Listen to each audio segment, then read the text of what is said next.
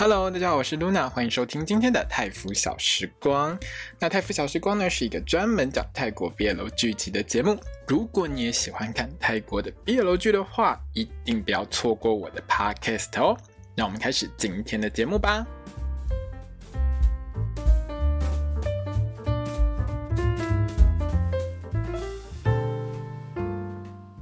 萨瓦迪卡，我是 Luna，欢迎收听今天的泰腐小时光。那我们将要聊到的呢，是一部新戏，叫做《Last Twilight》不曾遗忘的暮色的第一集。那这部戏呢，在首播的这第一集呢，我是还算蛮满意的，我觉得很好看啊。整体的拍摄上呢，我觉得是还蛮细致的。照这部戏目前我从第一集看的这个走向的话，未来可能会偏向比较剧情片的一个类型，就是它会相对的比较有内容。如果说后面呢会有很多很感人的画面的话，我觉得其实也算是意料之内，而且说不定还会让我们哭爆呢。说不定大家又会看到我哭了呢。我、哦、最近一个礼拜哭好几次，很辛苦。希望这部戏之后不要让我哭得太辛苦。好了，那这部戏呢是由 Jimmy 还有 C 呢继之前这个 Vice Versa。反之亦爱这部戏之后呢，两个人再度合作主演 BL 剧哦。那我是把那个 Our Sky To Vice Versa 就直接当成番外篇啦，因为它就是 Vice Versa 的衍生，就不把它当做一部新的戏。这也是他们两个人合作的第二部戏，很开心又看到他们一起主演啦。其实去年我真的很喜欢他们，我真的很喜欢他们。但是去年因为我也没什么时间，所以 Vice Versa 我就只有录了好像一集还两集，我就没有再录下去了，因为真的没有什么时间。今年的话呢，我会把这部戏的每一集全部通通都录完哦。对，因为我觉得这部戏应该很值得录，因为呢，这次的导演是 P Off，就是 Off 导。那 Off 导今年我最喜欢他的戏就是那个《月光鸡母 Light Chicken》，那部戏也是让我哭到爆炸，考档一哭我就跟着哭。我现在想到那个画面，我都觉得我快哭出来，真的很难过。如果你是第一次听我 Podcast 的朋友们呢，我也很推荐你去看这部戏，或者是你也可以先听一下我的 Podcast。因为《月光金门来去看》，我也有整个录完，那部戏真的很好哭，而且很好看。好了，那这次的导演是 P F 哦，在之前呢，其实已经有播出这部戏的制作特辑，会让我们很明显的看到说这部戏有在做 workshop。Workshop 有多重要，你知道吗？在今年我看完 T 导导的那三部戏之后，我就知道一件事：如果你有时间让导演好好的帮演员去做 workshop 的话，出来的那个演技跟品质真的不一样。有练习跟没练习，有事先排练，多排练几次，让演员融入角色，跟你。叫演员直接上阵，那是完全不一样的事情，好吗？真的很生气，讲到这个就很生气。我会这么生气，是因为这部戏播出的当天，中档刚好飞来台湾，嘿，做这个他们的 fan meeting，就让我想到之前剃刀你是怎么搞我的一顿的去打，真的让我很生气。好啦，不管，我们现在来聊这个这一部 这一部不曾遗忘的暮色哈。那这部戏的第一集播出之后，我看了就整个很安心，就是因为他有很努力的去做 workshop，有让 C 把一个就是看不到，就几乎看不到的人的这个状态给演得相当的好，所以每一个演员的演技都很在线。再加上这个剧情上，我觉得是还蛮有深度的，而且该演的地方也都有演出来。有一些不太需要的部分，他也没有演很长，就是可能提过去或者是一个画面就带过去。我觉得这个部分上是真的很好的，就是说导演很清楚什么地方该播，什么地方不用播，什么地方不用。一直的用回忆去把它塞满，通通都很清楚。所以至少第一集呢，我会觉得这个剧情上是蛮有深度的，那就不是走所谓纯糖剧的路线哈。如果你要看纯糖剧，就是从头到尾就是两个男主角在那边撒糖啊，很开心的话，可能你要看别部。这一部可能看到后面你会哭出来，我我有这种预感呐。另外，在之前的制作特辑里面有特别讲到，就是说呢，因为我们这部的男主角 Jimmy 呢是皮肤科的医美的名医，没错哈。如果你有追 Jimmy C 的话，你就知道我们 Jimmy 是名医哈，他是对啊，应该算名医啊，因为他是名人。他是做医美的，你知道他皮肤有多好，你知道吗？他自己都说他平常出门啊，一定会擦防晒，然后没事，反正在自己家店里面就自己面这边打镭射什么有的没有之类的，那皮肤好到爆炸，根本就是他们店里的活招牌。然后拍之前，Off 导还要求居民说不要洗脸哦，多去晒太阳哦。我们这个角色哦，是一个那个修理技术很好、简单粗暴的黑手大哥。白泡泡又咪咪是没有办法演这种角色，你皮肤要稍微摧残一下，皮肤状况不要这么好。比如说你可以熬夜一下什么之类的，我把自己的皮肤弄烂一点这样子。结果看完第一集之后，居民医生，你那个名片可以给我一下吗？我想要去打一下皮秒。你皮肤也太好了，怎么可以这么嫩？你这样搞还是可以这么嫩，真的很厉害。是我们在那个。制作特辑里面就看到啊，最后他们还是要让 Jimmy 涂一大堆 oil，把他脸上涂黑一点，让他变黑一点，然后皮肤状况把它弄差一点，这样子。还有 Jimmy 那个胡茬非常的细，那个胡渣啊，你如果不仔细看，你就会觉得那个真的很像小男生刚发育的时候长出来的胡渣。你知道男生刚发育的时候长出来的胡渣，跟你刮了很多年之后的胡渣是不一样的，那个状况是完全不同的。如果呢你不懂的话，你可以问一下你身边的男朋友、你老公。或者是你也可以问一下，就是呃，如果你自己是男生，你自己知道了哈，不用问别人。可是 Jimmy 呢，他已经快三十岁了。诶 Jimmy 三十了吗？我我记得 Jimmy 反正快三十了，他的胡渣还是很细，因为他自己有说他是属于体毛偏少的人，所以他胡子也是蛮少的。他还说他根本就没有腋毛，但是我怀疑啦，你自己做医美的，可能你腋腋毛也是自己打掉，也有可能。可是 Jimmy 是说他自己本身体毛就很少，连腋毛都很少，所以他胡子本来就不是属于那种比较茂密的类型。演戏之前，他有努力的要把它留起来，结果留完之后，就是留留留留留，去片场被我们的这个导演看到的时候，导演自己笑到快翻过去。哦，你这跟猫的胡子一样，好吗？几滴几滴，一只一只的。因为如果是比较浓密、体毛比较密的人的话，那个胡渣会非常的密。结果 Jimmy 就是一根一根一根一根，你知道画面上我都可以数得出来，我这到底有几根？反正最后就长不出来嘛，欧福导好像最后就放弃了。可是我要跟大家讲一件事情，虽然说 Jimmy 他本身的这个体毛是比较少，可是我怀疑他的毛都长到他的眼睛上面去，你知道吗？他之前演 Bad Buddy 的时候，因为一样是欧福导的戏，所以他有带一个很近的 take，在这部戏里面其实也会带那个很近的镜头，大家可以仔细看 Jimmy 的眼睫毛，他的眼睫毛超级浓密的，而且是上面一排、下面一排都很浓密，很多女生要贴那个假睫毛。要很努力贴才可以贴到那个程度，他天生的呢，有够厉害，而且他那个下睫毛，你知道有些女生又要画眼线才会有那种黑度，结果他光是那个下睫毛，就下眼睑的睫毛，就已经像女生画的眼线般的浓密，你知道那有多夸张吗？她的睫毛真的超级漂亮。好啊，你会觉得我总是在注意一些奇怪的地方，但是我就是觉得 Jimmy 的眼睛很漂亮。好，另外呢，还有我们的 C 哈，另外一位男主角 C 真的是羽球高手。你知道在这部戏啊，虽然说找他来演羽球高手打没几场球了哈，可是一开头那个杀球的 pose 超帅的，你知道吗？整个这样跳起来跳超高的，衣服整个拉上去还可以看到腹肌，腹肌那个边衣，没错，我承认我就是只在意腹肌。我对我没有的东西我非常在意。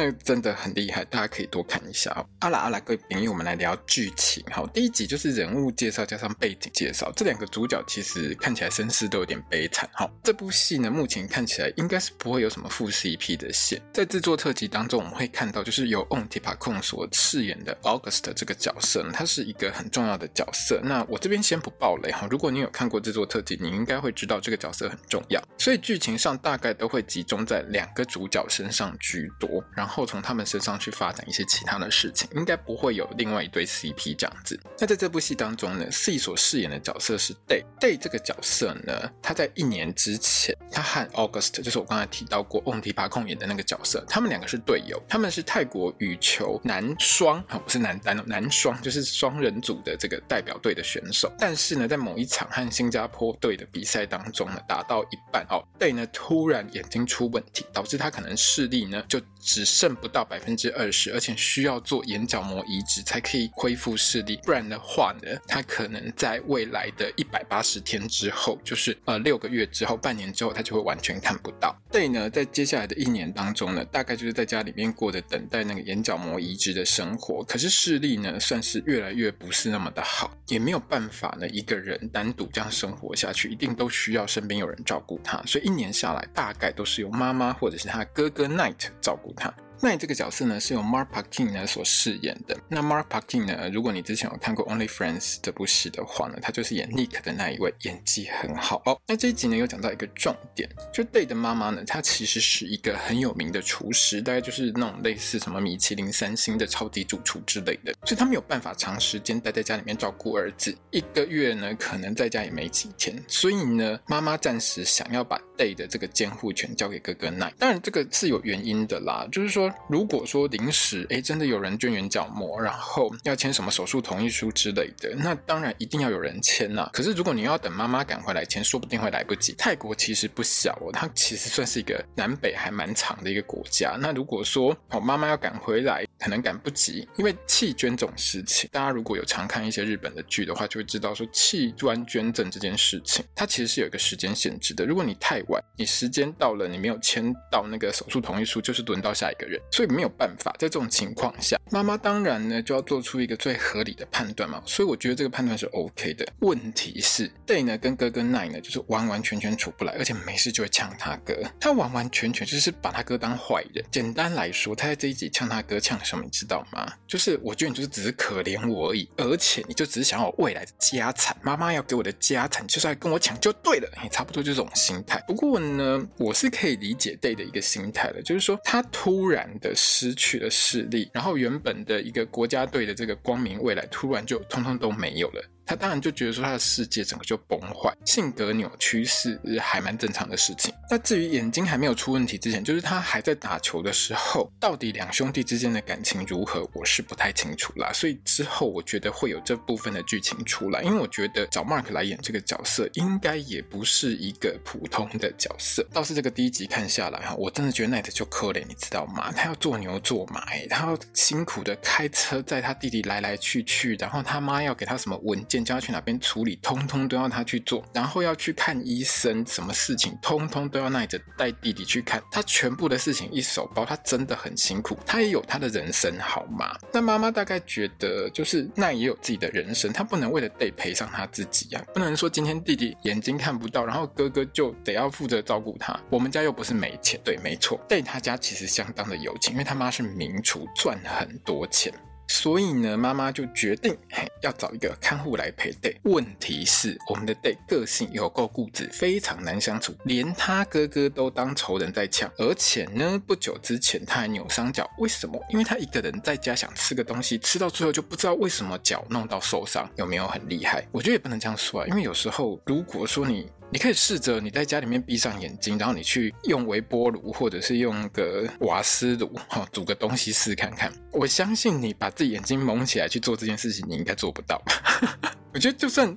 是我自己，我也觉得我不可能做到这件事情。如果是属于一个几乎完全看不到东西的状态，你要我自己去煮东西，自己弄东西吃，然后我可能在家里面还会这样跌跌撞撞，弄伤脚，我觉得很正常。所以妈妈也觉得说，在这种情况下，为了耐好。为了妈妈自己好，为了 Day 好，请一个看护，这天经地义，而且他们家又不是请不起。那目前 Day 的妈妈看起来就是很宠 Day 啦，选看护的事情呢，要有 Day 做最后的决定。当然，我觉得 Day 的妈妈很懂这个儿子的个性。因为如果不让他做最后决定的话呢，大概这个阵亡率一定是超级高的，因为他儿子超级难搞，有够难搞啊！在这一集的预告当中呢，完完全全可以看得出来，这个之前可能都请过看护，但是一定都撑不太久了。这一家人呢，就跑去一个盲人协会呢，开始面试看护。你知道这个过程真的超级有趣的，就完完全全展现出 Day 的那一脸，就是觉得很无聊，而且这些人我都没兴趣。还有来应征的每一个人都超级抓马，抓马到。我真的觉得，如果我是 Day，我也是会直接讲，麻烦下一位，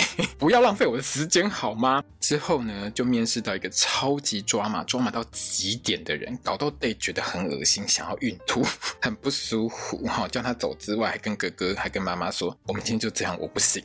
那 Day 说不想看，妈妈跟哥哥也只能说，那好啊。那奈就只好跑去跟最后一个应征者说，麻烦你下次再来。哎，那偏偏我们这位应征者最后一个来应征的人叫做 Mo，就是。是我们的男主角莫克先生，莫就非常超级有够不爽。哎，林北丹冷点经理，拜托姐，你今晚给我等停，你现在叫我回家，你们再多面试一个人会死吗？然后他就很不爽，一边骂一边冲进去，那一整脸就是没关系，林北就算面试不成功也没差，我就是要呛翻你们，你们知不知道突然叫人家回家这样很没有礼貌啊？你们。结果一进去呢，看到 Day 戴着一个墨镜，一看就知道呢，他是一个盲人。所以呢，梦就突然觉得说，哎，不对哦，我弄错了，你是要请看护，你不是要请秘书。对，莫克一开始觉得这是要请秘书。为什么莫克会觉得他原本是要请秘书呢？主要是呢，莫克他不是看到真人广告才来的，他其实是来盲人协会帮忙修那个冷气。对，修一修呢，看到有一堆人在排队啊，就随口问一下有来应征的人说，啊，这个地方是要来征什么人？征才是干嘛？怎么一堆人在排队这样子？那对方就想说，你根本就不知道我们是在干嘛的，你到底是要来问这？些微博到底是为什么？所以就随随便便回答他说啊，就一个有钱的少爷啊，他要找一个特助之类的，然后他要找一个人嘿去照顾他之类的。然后呢，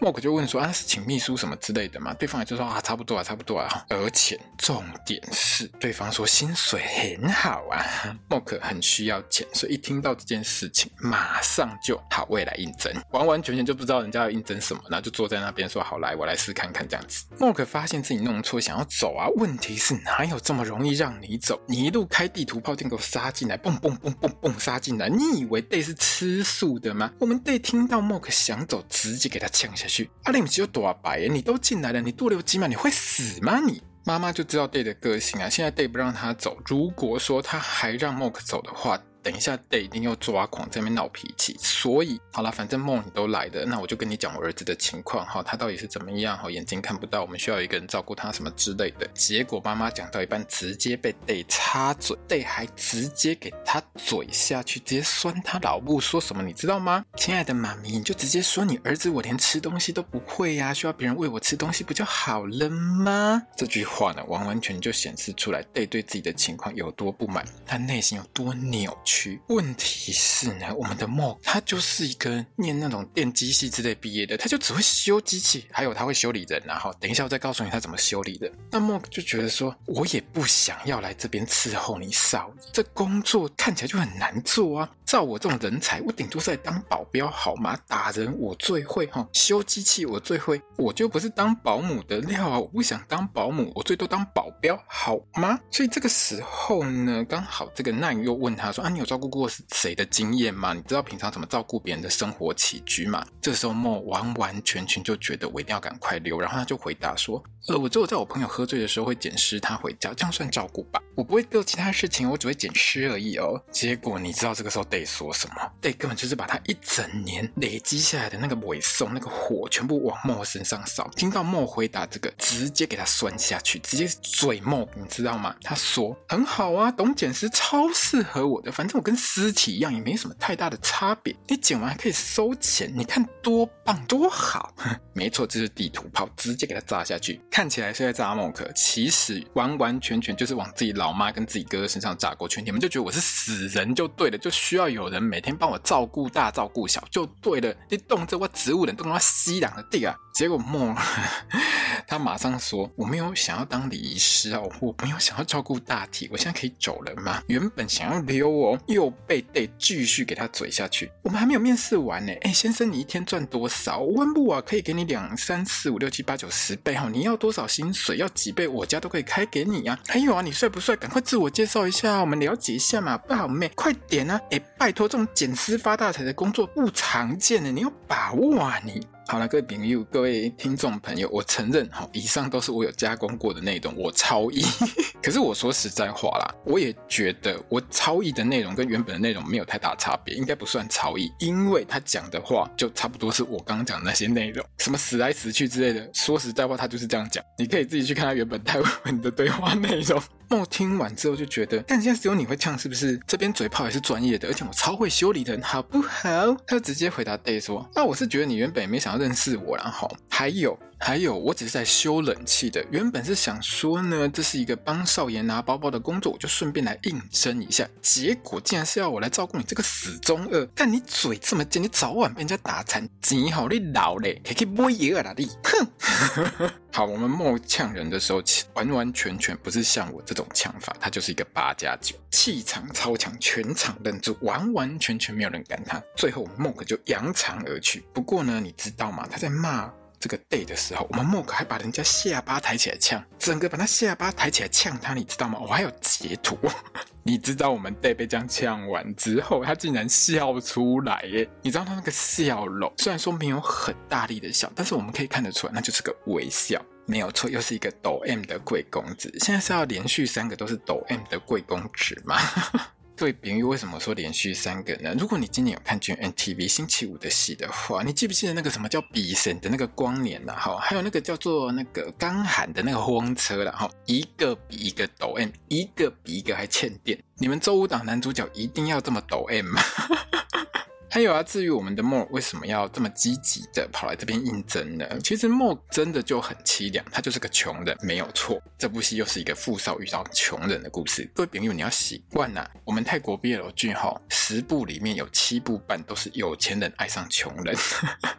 一年前呢，在 Day 失明的那个时候呢，Mo 呢，他原本是在修车厂工作，他的平常生活呢就很简单哈，修车子工作、喝酒跟拔掉。那个时候呢，他有一个女朋友叫 Po 仔。后代这个角色呢，是由我很喜欢的 GNTV 的女演员男他们所饰演的哦。这部剧的后半段呢，Po 仔其实有算 Mo，他有说过呢，那个时候我跟你交往的时候，你都只爱跟朋友混，你都不理我，所以呢，这大概是他们后来分手的原因。没错，Po 仔后来呢是跟 Mo 分手，不过一年前他们还没有分手啦。哈。这一天呢，Mo 在修车厂，一年前的这一天呢，Mo 在修车厂赌钱的时候呢，他赌输足球，但是呢，他赌赢了羽毛球。那羽毛球那一场刚好就是被失明的那一场，哈。那我们 Mo 就是压新加坡赢，压了五千块。问题是当钱还没有到手的时候呢，因为他兄弟睡了别人家的女人，所以呢，仇家就来寻仇啦。大家打成一团，我们就看到我们的 Jimmy 超级帅的，把对方压在地上狂敲，啵啵啵一直打，又是一个把对方压在地上狂敲的画面。我为什么又说又呢？因为前一天哈，这部戏播的时候是礼拜五，前一天礼拜四晚上呢，我才在看另外一部泰国 BL 剧，叫做《亲爱的黑帮欧巴》那部戏，要挟我一样是把家压在地上狂扁，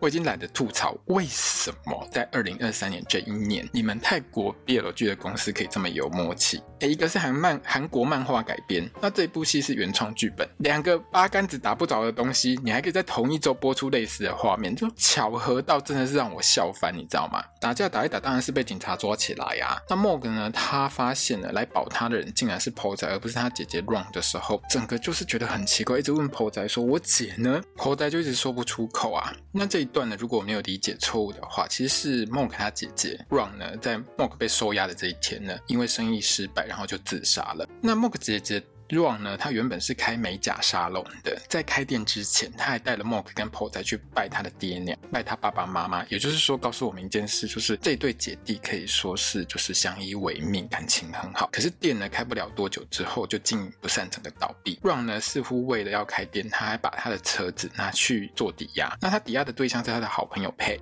生意失败之后，Ron 呢就刚刚好悬在梦被收押的这一天就自杀，就死掉了。那姐姐的死呢，其实带给梦很大的一个打击啦。我觉得这个部分呢，应该会跟之后梦跟 Day 的相处的时候呢会用上。就是说，姐姐的死死亡这件事情，其实对这两个人来说，大概会有很多讨论的空间。因为对于 Day 来说，如果他看不到东西，如果他没有办法带回去打球，对他而言，他人生就跟死了没什么两样。所以说不定之后会发生，就是 Day 想要自杀的这种桥段出现。那对于梦来说，一个人去结束自己的生命，他其实是会让很多身边的人很难过。所以这个东西其实是会有很多剧情可以写的。所以我相信这个后面应该会继续演下去。这个这个主题，然后死亡这个主题应该要继续演下去。可是呢，梦要担心的事情呢就更多了。他假释出狱之后呢，他需要戴那个电子脚镣，这也让他很难找工作。等到他终于把电子脚镣拿掉的那一天，大概就是也差不多经过快一年了。在那一天。那个警察大叔还鼓励他说：“你就好好找新的工作，不要再走回头路。”我我真的觉得这一段我看得还蛮感动的，因为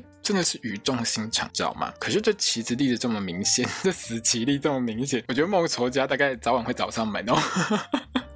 好了，那梦呢去找工作的时候呢，就因为一直碰壁嘛，那有一个假好心的老板，就是说，哎、笑脸呢，我觉得你不错，来我这边上班，然后你把那个电子脚镣拿掉之后，来，我一定会聘你，我一定会找你来当我的员工啦。结果我们梦拿到电子脚镣之后，当然就是找这个老板啊，你不是说要聘我吗？结果他就告诉他说，不，我们现在吼都增满的。问题是，哎、下一个应征者走进来的时候，马上就又有职位了哦。我们 Mock 就非常的不爽，走过去直接把那个老板的椅子给他拿起来，丢在地上，拼命的踹。踹完之后，叫老板坐下，我帮你把它修好。Uber 本来他没有办法伸缩，有没有？现在可以伸缩了哦，有没有很厉害？你知道看到这一段的时候，我真的很想把我的椅子拿起来这样踹踹看，因为我的椅子就是那个老板坐的那种可以伸缩的椅子啊，看起来很好玩呢。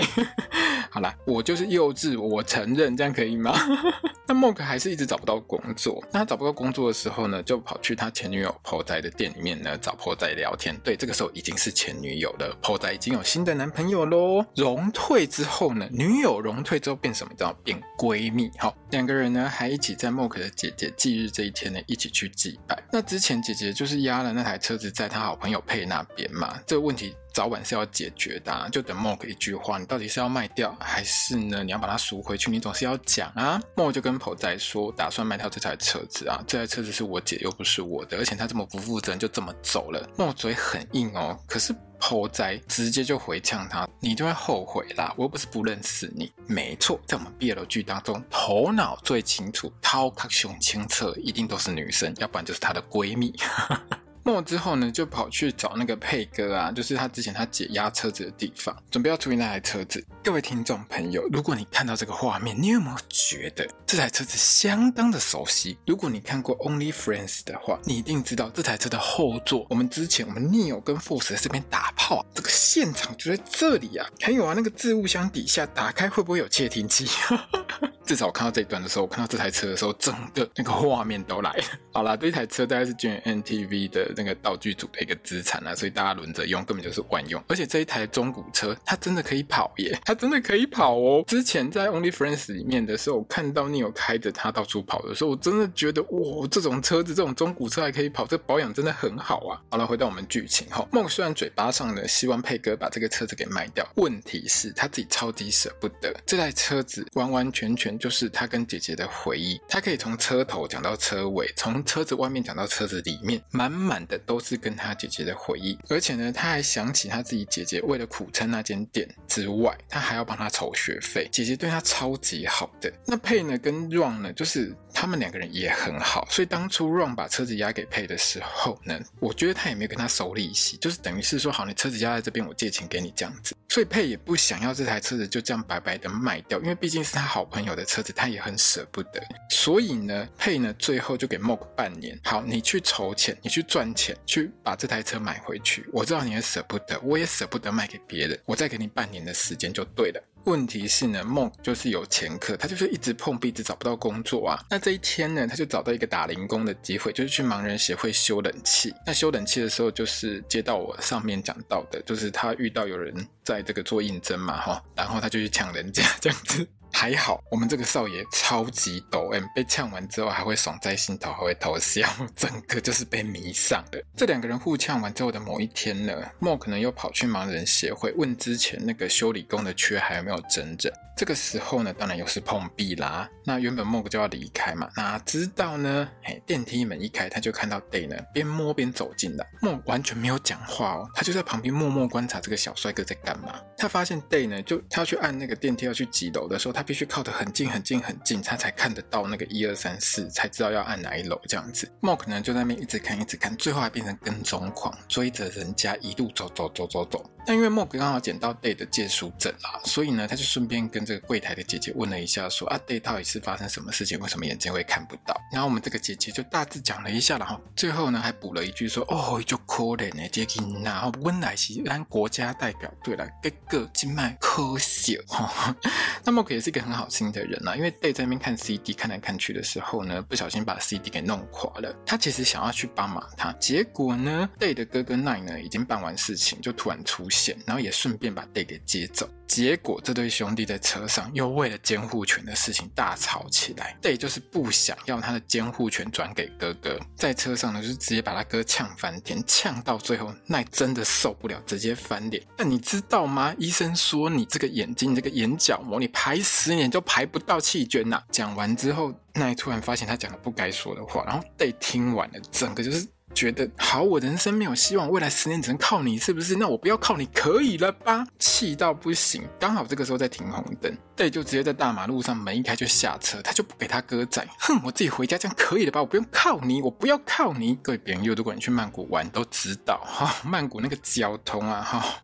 十部泰剧有六部在那边酸曼谷的路不平，然后十部泰剧有八部呢，通通都在狂酸曼谷狂塞车的事情。拜托之类，曼谷的市区，你知道那个车子车流量有多少吗？对，在车阵当中完全看不清楚，还要一边闪汽车一边闪机车，然后车子看到他，当然会一直按喇叭，那边叭叭叭叭叭叭，叭到最后，对，整个差点崩溃。因为对于一个看不到的人来说，其实他的听力，他只能靠听的或靠闻的，还有靠触觉，所以他的听力、他的嗅觉、他的味觉等等，他都会慢慢的增强。所以在这个情况下，一直听到很大的噪音，到最后他整个人就是不知道该怎么办。在我们 Day 呢，差点被欧多拜给他 K 到的时候呢，莫克突然英雄救帅，一把呢就把我们这个 Day 呢直接给他抱进他的怀里面。Day 一脸就是觉得啊，怎么有人突然救了我？我的白马王子出现了吗？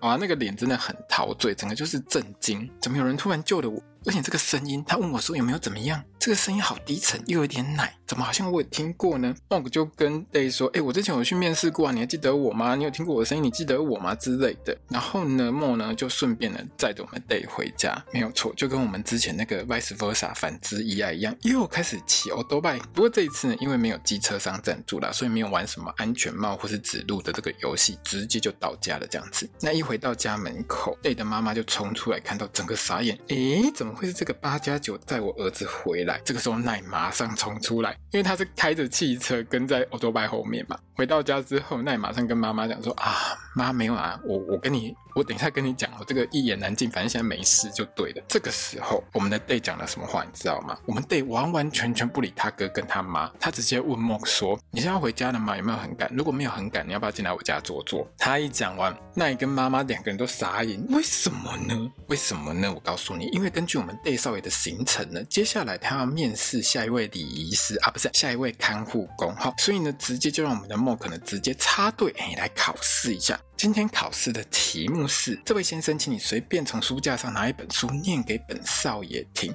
梦就觉得很奇怪，为什么我要来念书给你听啊？不过我都进来了，我就念好了。然后呢，我们 Day 少爷呢就觉得，为什么这个人都不回答我？为什么他们拖这么久？赶快去拿，直接给他呛下去。那、啊、你现在是看不看得懂字？会不会念书啊？你要不要我帮你念啊？唉。笑呀！你想要听人家那个低沉的奶音，你就讲啊！你干嘛这么傲娇，对不对？还有这一段告诉我们，选对书真的很重要啊。莫克选的是那个世界名著《小王子》，刚刚好呢。我们 Day 也很熟这本书，而且好像很喜欢这本书。莫念到一半，Day 还可以跟着整个背下去，真的对这本书很熟，而且不是普通的喜欢。在确定这个有低沉奶音的白马王子就是那个救我的人之后，完完全全觉得没有。弄错之后贝就跟他的妈咪说：“妈妈，我决定要这个来当我的看护。”他妈当然说不行啊，为什么找一个八加九来我们家里面？他只差没跟他儿子说：“哎，他只会捡尸而已，你觉得这样 OK 吗？”可是这个时候，我们的 Day 呢，整个就是被我们莫克那低沉的奶音、那个美声给他洗脑。那我不管，我只要他，我不管，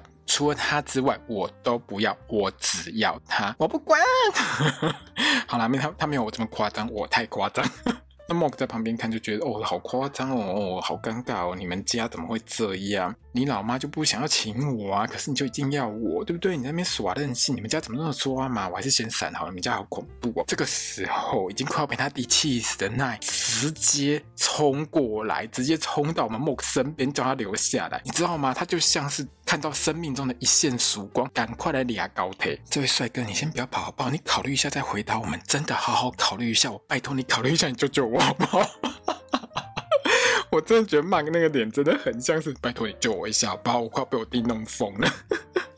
那么我就好啦，我想一下这样子哈。那他离开之后，就开始一直想，他想很多事情啦，不管是婆仔，不管是那个警察大哥跟他说的话，而且他对于那台车子，对于他姐那台车，他真的超级舍不得。几分钟之后，马上想通，转身回去找 Day。Day 的妈妈看到这个八加九又回来，整个傻眼。不过我们的 Mog 是有理由的哦。Day 的那一张借书证呢，其实他一直暗扛在手里面呐。他这个时候呢，就说我要来还借书证，可是呢，他就叫 Day 自己站起来走过去拿，还顺便再补呛一句：啊，现在是怎样没长脚是不是？还是要我双手捧过去给你哈？你知道 Day 他妈听到这句话的时候，觉得这个八加九超级没礼貌，整个超级不爽。本来想要叫儿子不要过去，你知道吗？哪里知道他身边的儿子简直就是嫁出去的抖 M 泼出去的水。他被呛到整个超开心的，你知道吗？自己站起来跑去跟他的白马王子拿借书证，拿到借书证的当下，就听到那个他很喜欢的那个低沉的奶音跟他讲说：“我叫莫青，我什么时候可以开始上班呢？我们明天见。”你知道对那个脸就是一脸计划通，整个就甜笑，很开心哦，我的王子终于来照顾我的那个脸。这个时候导演还很坏，他还特别 take 哥哥 Night 那一整脸的，就是太好了，等下高铁成功，我自由了的那个脸。还有啊，Day 的妈妈看到 Day 竟然笑了，她竟然笑了，心里就是现在这个八加九是给我儿子吃了什么？怎么会这样？不过呢，我觉得妈妈心里大概是在想说，啊，也好啦，这样也 OK 啦，不然哈，我再继续面试下去哈。我跟我儿子奈哈，可能要先去看心理医生。我心脏病都快发作了，每天面试这堆阿萨布拉又超级抓马的人，我实在是受不了。好了，这一集差不多到这边了哦。下一集的预告当中呢，你知道多直接吗？胸部就给他这样摸下去，C 就直接从我们基米的胸肌上给他这样摸下去，摸完之后还问人家为什么没有穿衣服。感谢我们欧辅导哦，完完全全没有浪费我们吉米苦练的好身材。如果你有在追吉米 C，你就知道一件事情：我们吉米医生除了是一个医美名医之外，他每天还狂练身材，他身材超级好的。至于之后他们两个就是隔天之后的那个同居生活，当然就是各种的不适应了。因为莫毕竟他不是一个专业的这个护理人才，他应该没有上过什么护理课，他也不会照顾人。所以呢，看预告上呢，我就稍微猜一下了，他大概呢就是把。Day 房间呢，给他整理了一下。问题是呢，当 Day 跟他讲说你拿什么什么东西给我的时候，他还弄不清楚充电线哪一条是充什么的，还被酸。唉，果然就是个穷人。好了，各位朋友，就像我说过的哈，如果你觉得怎么又是富少爱上穷人这种戏码的话，你真的要习惯，因为我们泰国 BL 剧呢，十部里面有七部半都是这种类型，你真的要习惯。其中有一个一定会很有钱。好了好了，那在。X 的趋势声量上面哦，我还是跟大家说一下，泰国人呢也很重视声量这件事情。就是如果有很多人讨论这部戏，就代表这部戏很红。那这部戏呢，在趋势声量上这一集呢，第一集首播就最高只有第三名啦。可是我觉得是差不多的，因为 Jimmy C 他们两个人在 gmtv 当中并不算是就是最 S 级最红的艺人，所以他们两个的人气呢，其实能拿到第三名，我觉得是算还不错了。那当然我会说 Jimmy C 没有红到 S 级，是我有有。我的理由啦，因为。去年 Vice Versa 播完之后，其实 C 的这个 IG 追踪数一直都没有办法突破一百万。以往来说，如果你 gntv 的戏播出去之后，这个演员只要是红了，这个戏播完了之后没多久，或这个戏播完之前，其实他的 IG 追踪数，我说新人哦，新人 IG 追踪数就直接突破百万。但是 C 呢，一直到这部戏这部 Last Twilight 播出之前，他的 IG 追踪数都接近一百，但是还没有破一百。所以我会觉得说，就是以他们两个的人气上面来。来说的话，有这样到第三名算是很不错了。这真的是一件很现实的事情啦。不过，如果戏本身越来越好的话，还是很有机会可以就是让这部戏在下一周就冲上第一名，或者是之后两三周、三四周之后呢，他就可以拿到趋势排行榜的第一名。因为坦白说，GMMTV 的戏大家都很关注。如果你是一部很好的戏的话，那个名声传出去的话，很自然的，你的讨论度就会不断的加高。看完这一集之后，我是对这部戏蛮有信心的啦。所以我觉得之后呢，Jimmy 跟 C 的这个 IG 追踪量还有人气，应该都会直线上涨。说不定之后的集数呢，也会有几集是属于比较悲伤一点、很好哭的那一种哦。大家的这个面子要准备好。好啦，各位听众朋友们，这一集呢就差不多就到这边喽。那我们今天的 podcast 到这边要结束了。如果你喜欢我的 podcast 的话，欢迎你分享给所有喜欢泰国 BL 剧的朋友们，也很欢迎你 donate 我的 podcast 支持我继续把这个节目给做下去。另外呢，也很欢迎大家到我的粉专 IG Twitter 就是 X 上面呢，帮我留个言，或者是 follow 我一下，帮我按个赞哦。好啦，那我们就下一集再见喽！我是 Luna，萨瓦迪卡。